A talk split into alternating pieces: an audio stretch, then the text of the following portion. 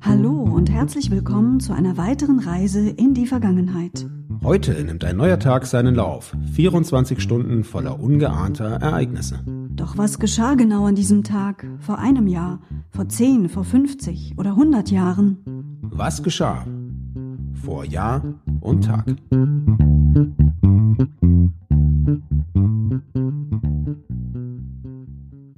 Heute ist der 8. Dezember 2020. Hallo Sebastian. Hallo Anna. Vor einem Jahr. Heute vor einem Jahr meldeten die Zeitungen, dass die Meldungen über verunreinigte Lebensmittel ein neues Rekordniveau erreicht haben. Die meisten Warnungen gab es 2019 an diesem Tag wegen Fleisch, Wild, Geflügel und Wurst, nämlich schon 51 Fälle seit Jahresbeginn. Insgesamt waren bis zu diesem Tag 183 Warnungen ausgesprochen worden. Mhm, Keime, Bakterien, Pilze, das sind ja jetzt so die Sachen, die man nicht direkt wahrnehmen würde, außer vielleicht durch eine Erkrankung im Nachhinein. Aber die zweitgrößten Auslöser für Beanstandungen waren Fremdkörper, also Glassplitter, Metallteile, Plastikteile, vielleicht abgerissene Maschinenteile aus der Produktion. Also was ich da sehr bedenklich finde, ist ja, dass man nie erfährt so richtig, wer diese Schmuddelbetriebe genau sind, weil ich würde mich da in meinem Einkaufsverhalten bisschen dran orientieren. Mhm, ich, ich auch tatsächlich. Und äh, Gut, wenn es jetzt irgendwelche Fremdkörper sind, dann kommt ja meistens eine schnelle Rückrufmeldung, äh, dass man nicht am, am Glas oder Metall erstickt oder sich verletzt. Aber gerade was Bakterien, Keime, Verunreinigungen angeht, äh, sind ja doch sehr unappetitliche Dinge manchmal unterwegs. Ja, das würde ich mir auch wünschen. Deshalb lieber schnell zum nächsten Datum.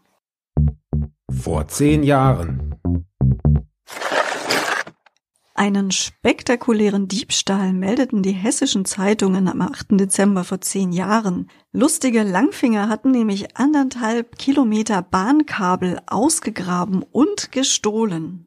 Mhm, eine ganze Menge. 1,5 Tonnen insgesamt waren das. Die muss man noch erstmal transportieren können. Das haben die Diebe geschafft und äh, einen Schaden von rund 10.000 Euro damals angerichtet. Vor 25 Jahren.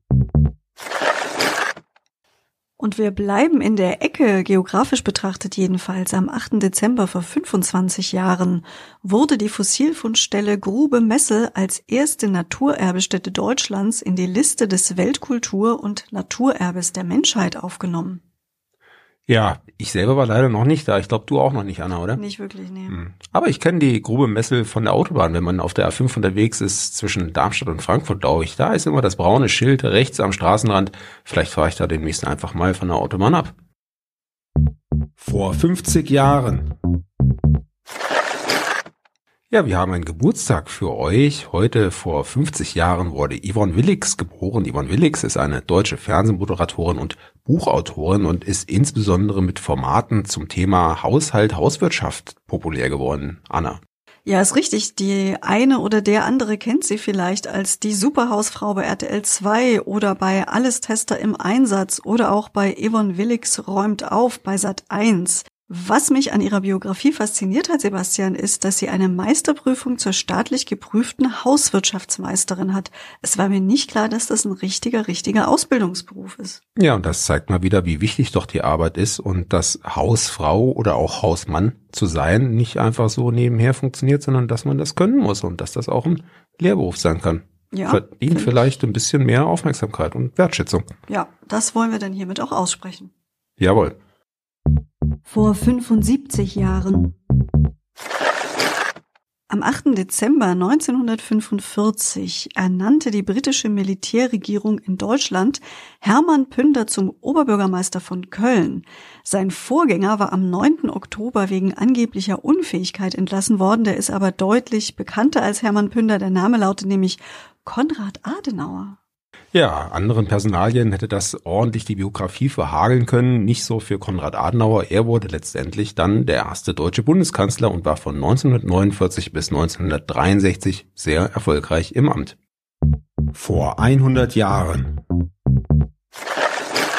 Der 8. Dezember 1920 war wie auch heute ein besonderer Tag. Hier haben wir in der Recherche allerdings nicht ganz so viel gefunden, Sebastian. Huh?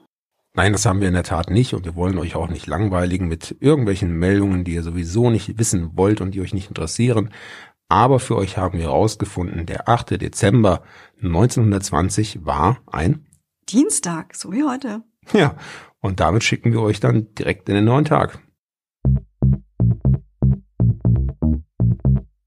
Ja, schön, dass ihr schon seit einer Woche unseren Podcast hört und hoffentlich auch abonniert habt.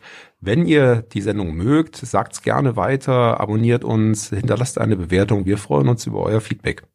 Ansonsten wünschen wir euch einen schönen 8. Dezember. Bis morgen. Der Podcast vor Jahr und Tag erscheint täglich neu. Produktion Ton, Bild, Schau. Dr. Anna Kugli und Sebastian Seibel GBR. Mit uns können Sie sich hören und sehen lassen.